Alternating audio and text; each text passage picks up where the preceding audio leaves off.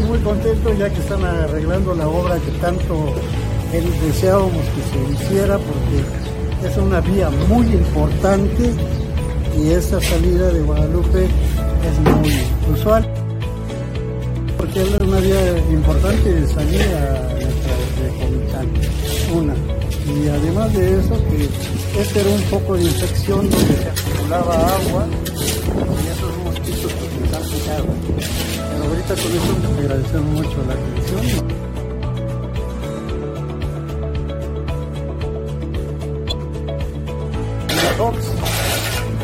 Misión cumplida. Gracias. Muchas gracias. Va por ti.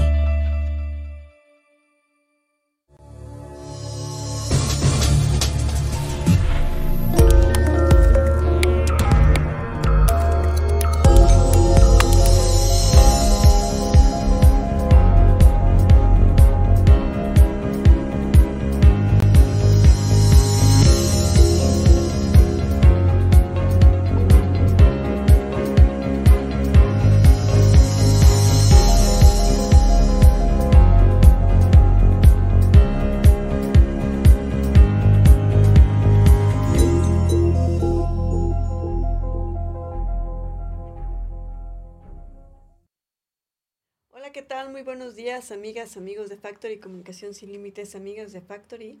Comunicación, eh, noticias desde Chiapas. Ustedes saben que estamos desde la ciudad de Comitán de Domínguez, Chiapas. Este pueblo mágico, más bien, uno de los cuatro pueblos mágicos del estado de Chiapas, uno de los estados más bonitos por su naturaleza, por el contacto que hay con la naturaleza, los animales, la diversidad que existe en este estado.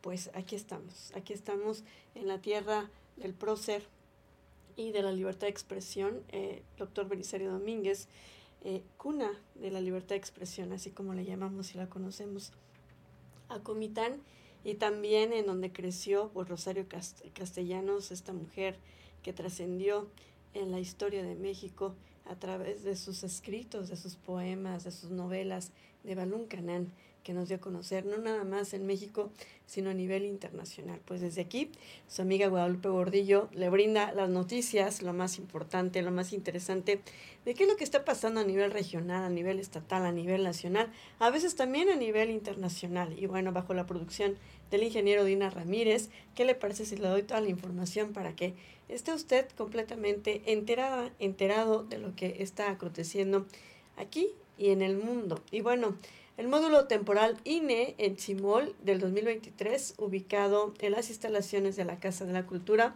detrás de la presidencia municipal. Hay que aprovecharlo. Atención, eh, va a estar brindando la atención los días del 21 al 28 de junio del 2023 en horarios de lunes a jueves de 8 de la mañana a 3 de la tarde y viernes de 7 de la mañana a 2 de la tarde y los trámites a realizar que pueden ser la inscripción al padrón electoral, la renovación por vencimiento o cambio de domicilio, la reposición por pérdida o extravío y deberá presentar documentos para el trámite de inscripción al padrón electoral, el acta de nacimiento original, certificado de estudios, comprobante de domicilio no mayor a tres meses, presentar también los documentos para el trámite de renovación por vencimiento o cambio de domicilio. Es importante llevar su acta de nacimiento original, su credencial del INE, el comprobante de domicilio no mayor a tres meses.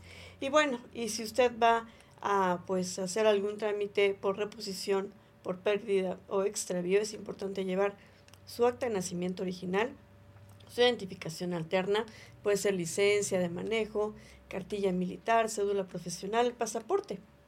O en caso de no contar con lo anterior, pues presentar dos testigos que lo conozcan desde hace mucho tiempo y que cuenten ellos sí con credencial del INE vigente.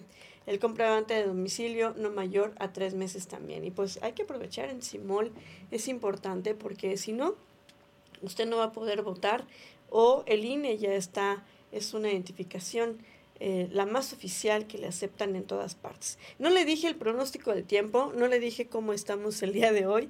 Ahorita me acordé, pero bueno, en la región, ahorita estamos a 20 grados Celsius, si se siente este calorcito.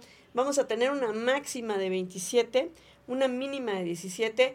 No reportan ni vientos, no reportan ni que, vaya a haber alguna nubosidad, sino que sí se siente el calor a todo lo que da. Hay que cuidarnos, hay que eh, ponernos bloqueador, hay que cuidarnos contra los rayos ultravioleta porque ya sabe que traspasa la atmósfera y es importante cuidarnos para evitar algún cáncer de piel. Y bueno, por otro lado, Fox repara calles en menos de una semana. Y eso sí es cierto y nos consta y de hecho queremos buscar esa máquina que en caliente en 24 horas deja las las calles súper bien. Los nuevos trabajos de reencarpetamiento con mezcla asfáltica en caliente ha permitido que las calles que se encontraban en pésimo estado hoy queden completamente funcionales. Prueba de ello es la avenida central del barrio de San Sebastián, una obra que inició hace cinco días y está tan solo unas horas de concluir. Yo creo que ahorita ya está lista. Sin duda, el trabajo del alcalde Mario Fox es visible en todos los sectores. Y sí es cierto, la verdad es que va muy bien Mario Fox con sus trabajos.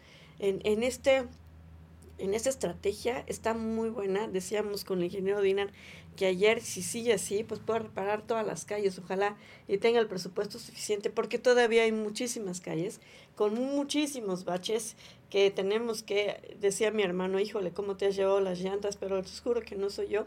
Las llantas del coche es porque de verdad eh, ha sido casi imposible transitar. Qué bueno que encontraron esta forma de rehabilitar las calles, el reencarpetamiento en caliente, que está muy bien. Están, aparte de todo el bacheo que también se está haciendo eh, de manera alterna, pues para tener bien las calles, sobre todo ahorita que viene esta temporada de lluvias que es tan importante. Luego caemos porque no vemos en dónde el agua cubre los baches y, y, bueno, cuando venimos a ver ya estamos dentro, ¿no? Ahí en nuestros coches.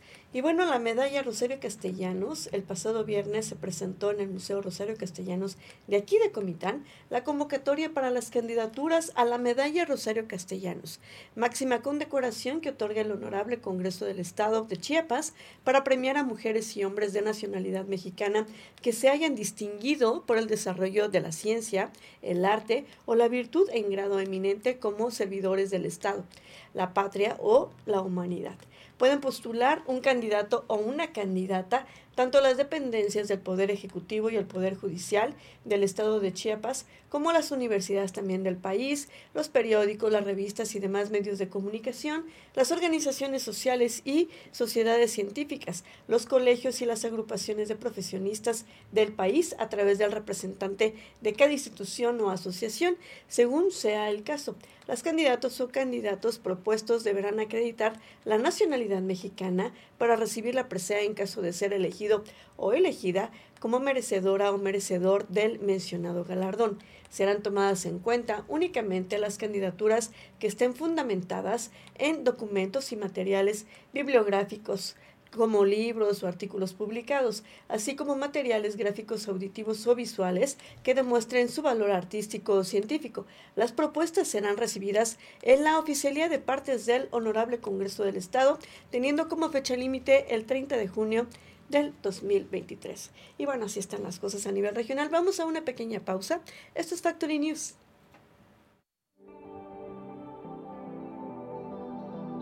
por tener ese amor a su pueblo y ese amor a nosotros que es las chicas. Me siento muy contento porque él no es de hoy la el único banderazo que nos ha dado. Es un orgullo tener al mejor presidente que ha tenido Comitán, me atrevo a decir.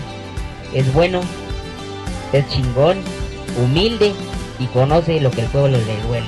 Me atrevo a decir que aquí conocimos a, al zorro que le decimos de cariño. Y ahí hemos venido siguiendo la huella. Seguimos trabajando y cumpliendo con las necesidades de los barrios. Y hoy estoy aquí con mis amigas y con mis amigos de Chilcas, donde una de las necesidades que ellos tienen es el recarpetamiento de su calle principal. Y hoy estamos aquí para dar el inicio de su obra. Y así seguiremos trabajando por su ciudad y transformándolo. Saludos a todos, señor Fox.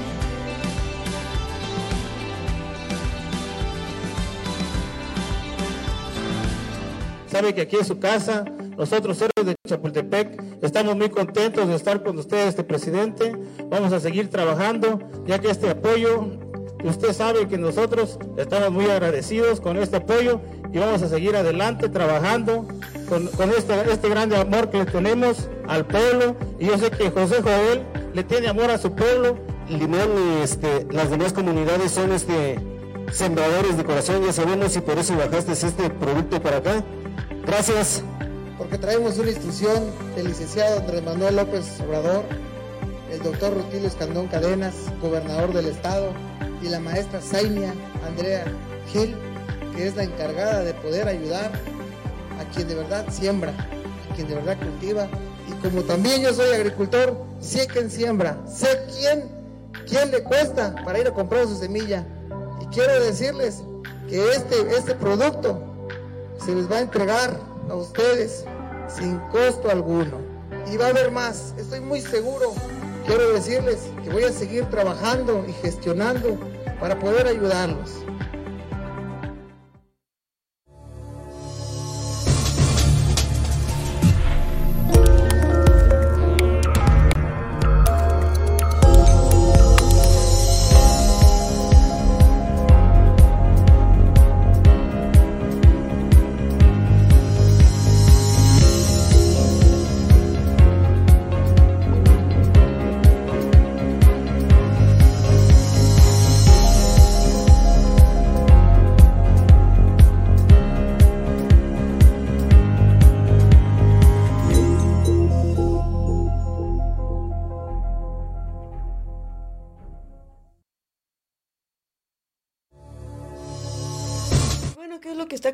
A nivel estatal, negocios en Chiapas no recuperan sus ventas desde la pandemia por COVID.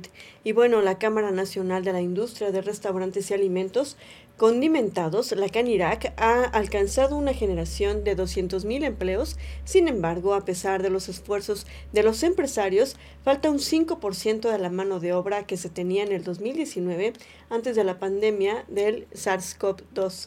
Y bueno, el presidente Guillermo Acero Bustamante dijo que los insumos provenientes del sector agropecuario para la industria restaurantera se mantienen con precios elevados debido a la inflación.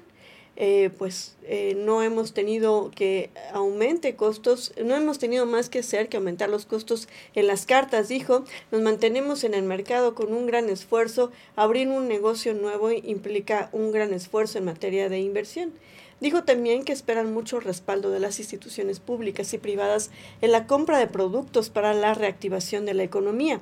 Trabajando en equipo nos pide generar eh, mejores o nos da mejores resultados en beneficio de las 23 mil unidades económicas. La planta trabajadora dice que cuenta con las prestaciones de ley, aunque el 79% de nuestra economía es informal. El reto es, es disminuir esa tasa de informalidad, dijo.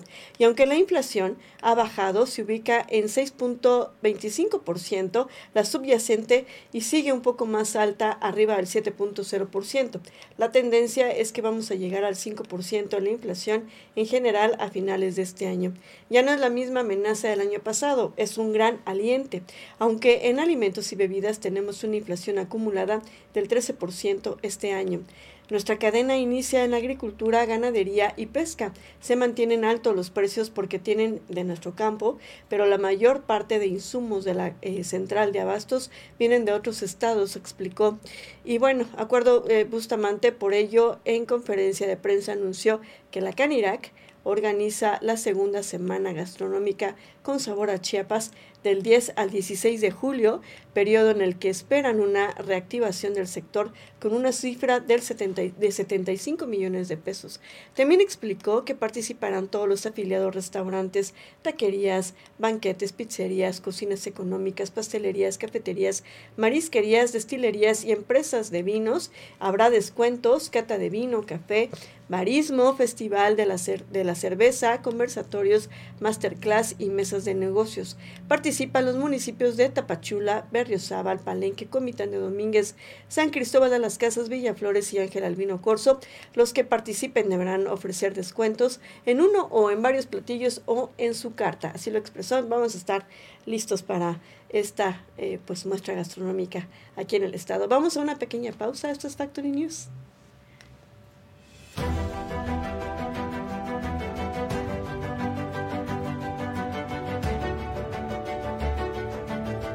Me encuentro hoy en la supervisión de una de las calles, de las muchas que tenemos en Comitán, que están en muy mal estado.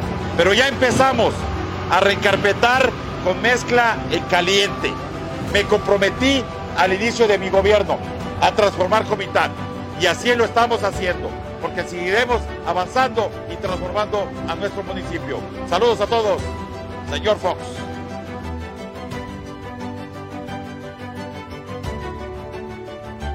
Agradezco a la ciudadana María Magdalena Gordillo de Arcia, presidenta honoraria del sistema IF municipal, por siempre estar preocupada por el bienestar de las familias sinovenses.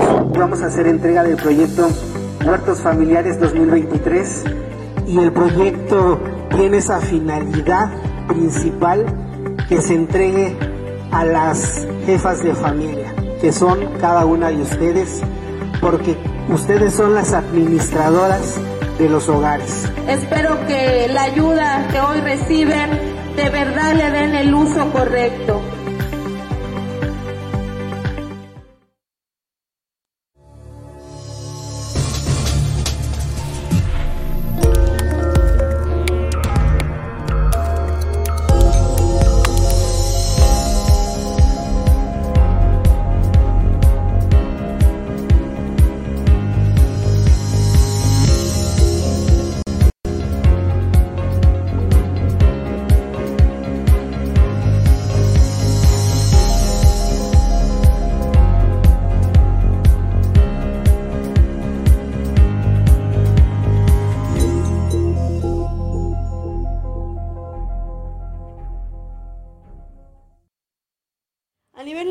A nivel nacional, ayer en la mañanera tuvimos la noticia de que Luisa María Alcalde Luján va a ser la nueva secretaria de Gobernación, la secretaria de Gobernación más joven en la historia de México. Luisa María Alcalde es la secretaria de Gobernación número 95 en la historia de México también. Y el presidente Andrés Manuel López Obrador dijo la mañana de este lunes que designó a Luisa María Alcalde Luján como una nueva secretaria de Gobernación en sustitución de Adán Augusto López Hernández, que la semana pasada renunció al cargo para contender por la candidatura de Morena para las elecciones del 2024. Alcalde Luján actualmente se desempeña como titular de la Secretaría del Trabajo y Previsión Social. El primer mandatario dijo el viernes pasado que López Hernández le presentó su renuncia al cargo de secretario de Gobernación para contender por la candidatura de Morena a las elecciones presidenciales del 2024. AMLO también señaló, tras el anuncio que Alejandro Encina sería el encargado del despacho de la Secretaría de Gobernación, en sustitución de Adán Augusto, en lo que designaba a su reemplazo. Encina, recordemos, actualmente es subsecretario de Derechos Humanos de la CEGOP y encabezó la Comisión para la Verdad y Acceso a la Justicia del caso Ayotzinapa o sea, está ocupado. A sus 35 años, la licenciada en Derecho por la Universidad Nacional Autónoma de México es la segunda mujer en ocupar el segundo puesto político más importante del país, después de que Olga Sánchez Cordero lo hiciera de diciembre del 2018 a agosto del 2021. Ella nació en la Ciudad de México en 1987. Es licenciada en Derecho por la UNAM eh, y tiene estudios de maestría en Derechos por la Universidad de Berkeley, California.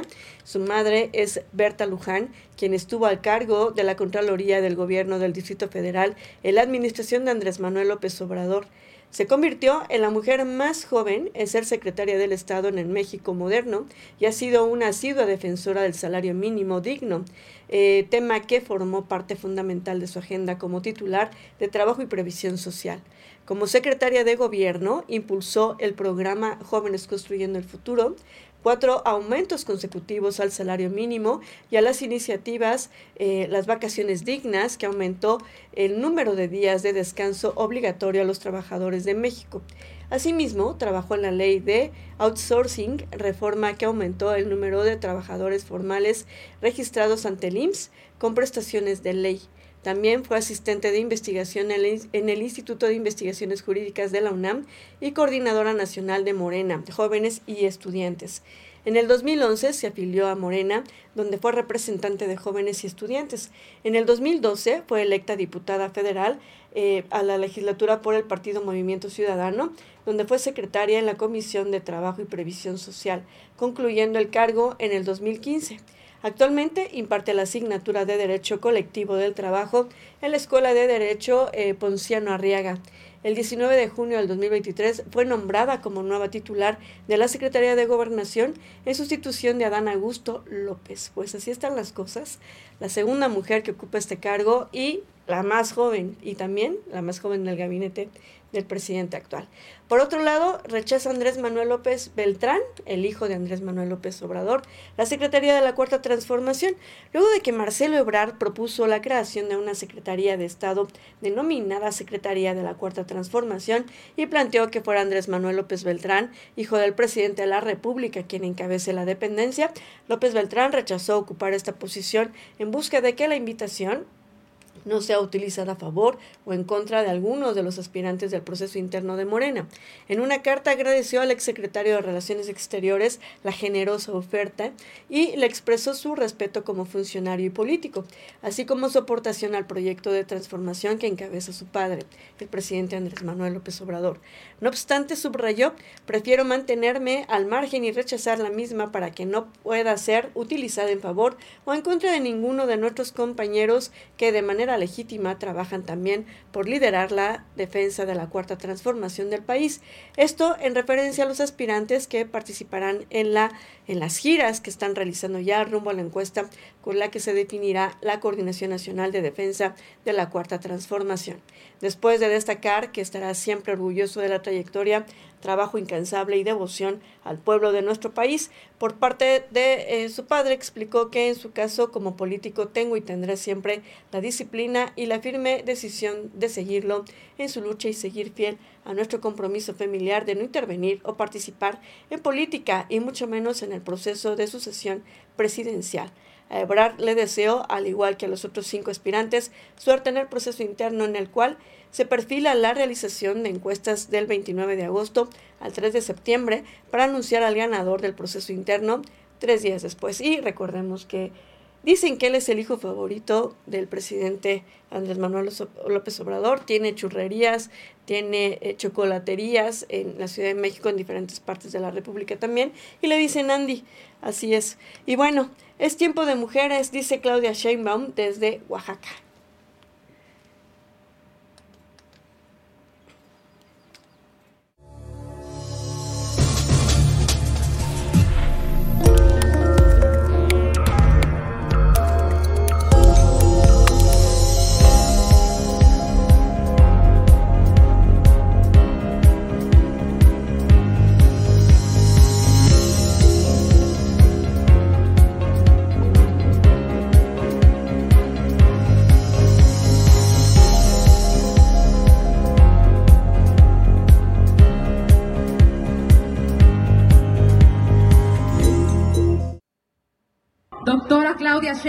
Bienvenida a la tierra en donde Dios, Dios nunca muere. Amigo, Yuve con los jatiños, Sakabashita Kayuche, no estaba. Es tiempo ya de las mujeres. Los sueños de las niñas y las jóvenes pueden cumplirse. Que una niña, una joven, si quiere ser ingeniera, puede ser ingeniera. Y lo que queremos es que siga la transformación, que muchas cosas que apenas van a iniciar se consoliden. ¿De qué se trata? Pues de que haya más educación media superior y universidades para nuestros hijos. Llevamos los principios de no robar, no mentir y no traicionar al pueblo de México. Yo no tengo ambiciones, yo tengo principios. Nosotros queremos que continúe la cuarta transformación de la vida pública de México. Nosotros queremos que el legado del presidente Andrés Manuel López Obrador continúe. Estaba viendo el video que la jornada nos hizo favor de compartir, la verdad, gracias a la jornada por supuesto, que cómo es importante formar parte de los rituales a donde van eh, con los usos y costumbres, a donde están visitando las famosas corcholatas para pues alcanzar el porcentaje más alto en las encuestas. Y la ex jefa de gobierno, Claudia Sheinbaum, y actual aspirante a coordinar la defensa de la Cuarta Transformación, inició sus recorridos por todo el país en el estado de Oaxaca. Esto en San Juan Bautista Tuxtepec, en la región de la cuenca del Papaloapan, desde donde reiteró su mensaje que este es el tiempo de las mujeres, en el que pueden llegar a ser lo que ellas deseen, incluso presidentas de México. Y tras encabezar una asamblea informativa, se trasladó a la ciudad de Oaxaca, no sin antes visitar San Pablo Guelatao, localidad de donde es originario Benito Juárez García, donde depositó una ofrenda floral el honor al patricio. Y no podíamos pasar por Guelatao sin depositar una ofrenda. Además, destacó el trabajo realizado por el Benemérito de las Américas en la defensa de México y la creación de las leyes de reforma, tras lo cual encabezó una eh, calenda masiva que partió del Centro Cultural y de Convenciones de Oaxaca hacia la Alameda de León, donde sostuvo una asamblea informativa. Ahí puntualizó que para ella el buscarse la coordinadora de la defensa de la Cuarta Transformación no se trata de una decisión guiada por la ambición.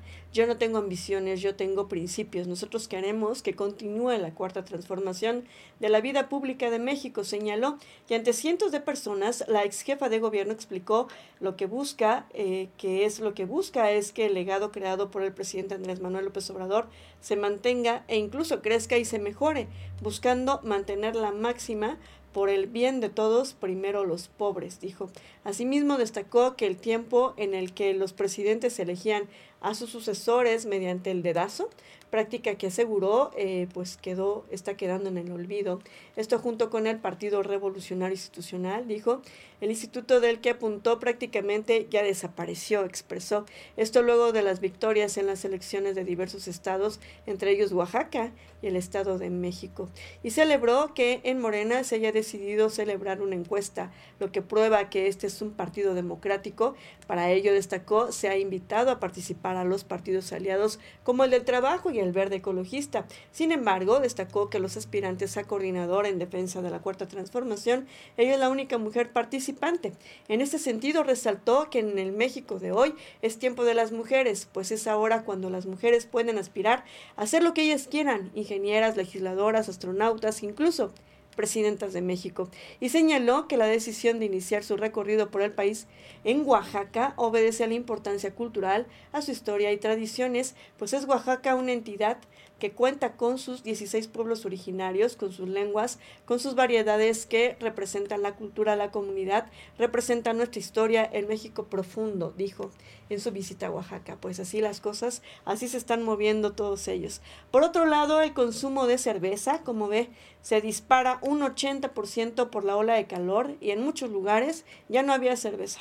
La demanda de bebidas supera el abasto en esta tercera ola de calor que azota a México y alerta este, la AMPEC que reporta el alza de precios también un 10.5% por la demanda que ha habido en el año. Comer o beber es la pregunta, ese es el dilema en esta ola de calor que afecta a México, tanto por el incremento de hasta 80% en la demanda de bebidas como la cerveza o de hasta 56.6% en agua embotellada, como por el aumento del 10.5% en el precio de las bebidas, que se traduce en que el agua embotellada, embotellada perdón, y los refrescos han subido de 2 a 3 pesos y la cerveza de 3 a 5 pesos. La Alianza Nacional de Pequeños Comerciantes, la AMPEC, presentó su análisis por la venta de bebidas ante la ola de calor denominado la danza de los sedientos, en el que advierte que la tercera ola de calor traerá consigo temperaturas de hasta 50 grados Celsius en parte del territorio, las cuales bofetearán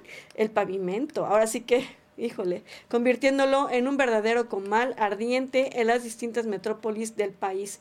Esto provocará un mayor consumo de bebidas. Sin embargo, la identifica que la gente no cuenta con suficientes recursos, no trae suficiente varo en los bolsillos, dijo.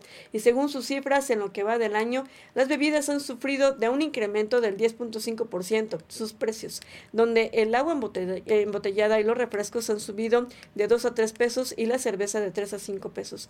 En particular, en esta ola de calor que azota al país, los niveles de inventario no van a la velocidad de la demanda, pues las ventas se han incrementado en el último mes en un 56.6% en lo que refiere al agua embotellada, mineral y de sabor en un 32.9%, los refrescos de cola en un 9.8% y los refrescos de sabor y el consumo de cerveza se disparó hasta en un 80%. Resulta dramático que 12 millones de personas no tengan agua potable domiciliada y 10 millones más no tengan energía eléctrica en su hogar. El conjunto de todos estos elementos explica en gran medida el incremento del consumo de agua embotellada, jugos, néctares, refrescos, cervezas, tés y cafés fríos que la población, obligada por el calor, está consumiendo a gran escala, explicó así Cuauhtémoc Rivera, presidente de la AMPEC, y advierte que la sequía ha llevado a un estrés hídrico al territorio nacional, poniendo en jaque el abasto para el consumo humano y la producción agrícola. La gran mayoría de la población trabajadora, en el mejor de los casos, vive en casa propia de interés social diminuta, de techos bajos donde se está más fresco afuera que adentro que estas viviendas. Y Cuauhtémoc Rivera, el líder eh, comerciante, lamenta la situación por la que atravesamos o que atraviesa gran parte de los trabajadores que viven en situaciones precarias, lo que implica en algunos casos despertar y encontrar poca presión de agua para terminar dándose un baño vaquero de medio cuerpo, dirigirse al trabajo con el estómago vacío, tal vez con un café y una bolsa de estraza mantecosa, con cinco tacos de huevo, frijol o papa envueltos en una bolsa de plástico. Pues así está la descripción de cómo están las cosas. Entonces, sí, hay que seguir hidratándose, hay que cuidarse, hay que estar bajo la sombra, hay que ponerse bloqueador y pues sí, hay que elegir el agua, el agua potable, el agua pues que esté limpia también para poder consumirla. Recuerden que ahorita con el exceso de calor se echan a perder muy rápido los alimentos y eso genera eh, enfermedades estomacales. Hay que cuidarse muchísimo. Y pues bueno, ya les dimos las noticias. Vamos, esto fue Factory News. Nos vemos el día de mañana. Hasta mañana.